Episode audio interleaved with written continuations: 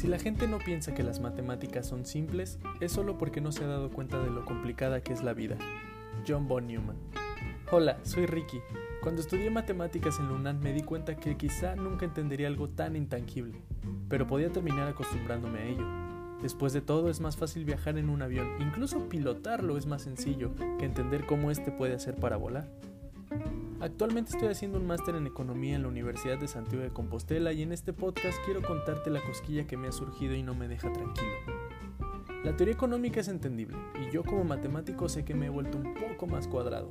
Pero incluso para mí, el amor, el coraje, el ego, las experiencias de las personas, las emociones en general, que son tan impalpables como las matemáticas mismas, están pasando desapercibidas en la teoría.